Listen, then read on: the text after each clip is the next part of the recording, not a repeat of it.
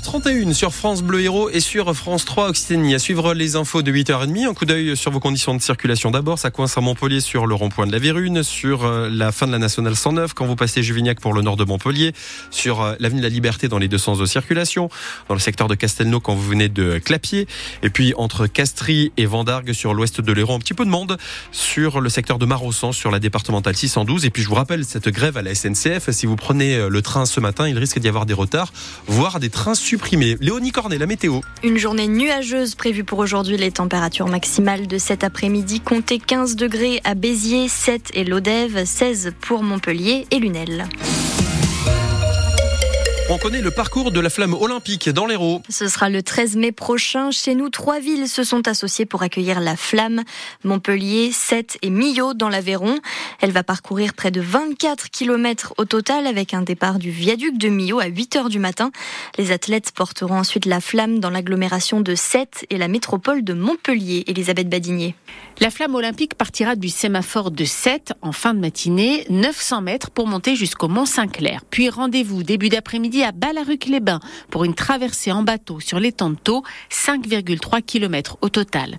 Dans la métropole de Montpellier, trois rendez-vous sont prévus. Départ de Juvignac, direction Sanofi, quartier Pierre-Vive à Montpellier, puis la flamme effectuera son parcours dans le centre historique de Montpellier, de l'Arc de Triomphe jusqu'à la place de la Comédie.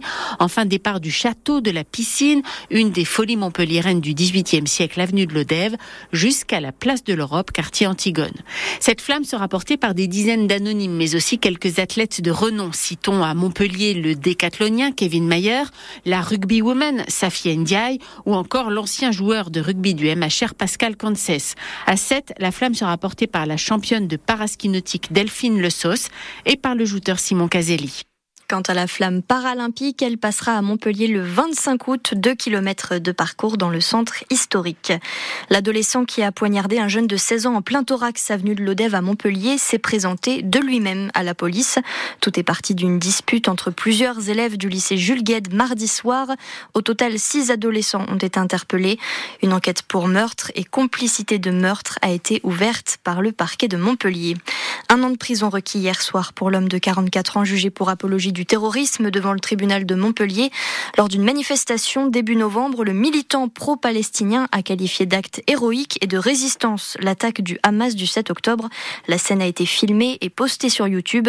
Le parquet a aussi requis une interdiction de manifester pendant un an avec sursis et l'obligation de suivre un stage de citoyenneté. Le jugement est attendu le 21 février. Il est 8h34 sur France Bleu Héros et sur France 3 Occitanie. Aller chez le médecin va coûter bientôt un petit peu plus cher. Oui, 30 euros au lieu de 26,50 euros propose l'assurance maladie, un tarif réclamé par les syndicats de médecins depuis plus d'un an après l'échec des négociations de l'an dernier, Cyril Ardo. Une avancée saluée par les principaux syndicats, même si on n'est pas encore au bout du chemin pour MG France. Déjà, car une revalorisation à 30 euros, c'est le minimum réclamé par les généralistes. Certains évoquent plutôt la somme de 50 euros. Aussi, car la plupart des spécialistes se sentent délaissés. Seuls les actes les moins rémunérateurs, comme ceux des pédiatres et des psychiatres, seront revalorisés. Enfin, parce que même si un accord est trouvé au printemps, cette revalorisation ne s'appliquera pas avant le 1er janvier prochain. Trop tardif pour les syndicats qui veulent une entrée en vigueur anticipée. Dans tous les cas, ça ne se fera pas sans contrepartie. L'assurance maladie veut plus de gardes de médecins libéraux en première partie de nuit et des ordonnances moins chargées en examens biologiques, en antibiotiques et en congés maladie. Les précisions de Cyril Ardo à retrouver sur francebleu.fr.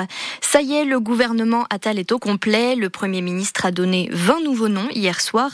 Parmi eux, Nicole Belloubet, nommée ministre de l'Éducation nationale à la place d'Amélie Oudéa-Castéra.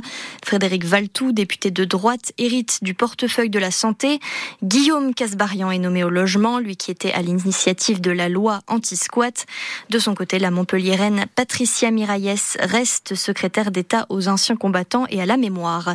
Déjà, un million de voyageurs ont pu bénéficier des trains à 1 euro dans la région Occitanie chaque premier week-end du mois. Le week-end dernier, 130 000 personnes ont voyagé pour 1 euro dans les trains Lio, le double par rapport à un week-end de 2022.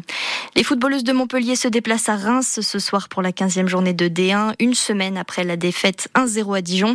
Deux points séparent les deux équipes, même si les Rémoises ont aussi un match en moins. Coup d'envoi à 21h. Et puis, à partir d'aujourd'hui, la ville de Sète lance sur sa page Facebook une série de portraits en vidéo intitulée Les figures de Sète, un hommage aux Sétoises et aux Sétois, à des personnalités, leur parcours, leurs liens avec la ville. Un portrait sera diffusé chaque semaine. Et ce sera couvert et nuageux pour aujourd'hui, François Nicolas. Je confirme, Léonie. Profitez de, cette journée. Alors, ça va effectivement bien se passer. Pas de pluie. Bonne ou mauvaise nouvelle selon euh, les avis. Pas de pluie, effectivement, qui ferait pourtant du bien euh, au département de l'Hérault, en tout cas pour les sols. Côté température pour cet après-midi, le minimum pour le Kellar avec 9 degrés. Puis vienne la Salvetat avec 11. Ganges avec 12. Bédarieux avec 13 degrés. Si vous êtes du côté de Saint-Chinian ou d'Agde, plutôt dans l'ouest de l'Hérault, 14 degrés. À Béziers, 7 et Lodève 15 degrés. 15 degrés pour Lunel, Gignac, Clermont-Lérault et Pézenas. La maximale, c'est pour Montpellier. Avec 16 degrés. Le temps pour votre week-end mitigé avec de la pluie demain matin. Bonne ou mauvaise nouvelle, je le répète. De rares éclaircies l'après-midi. De la neige qui pourrait tomber au-dessus de 900 mètres.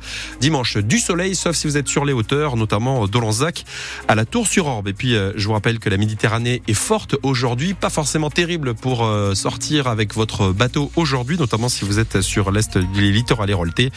Enfin, un épisode de pollution est aujourd'hui en cours sur l'Hérault. La qualité de l'air est mauvaise à Montpellier avec un indice atmosphérique de 4 sur 6.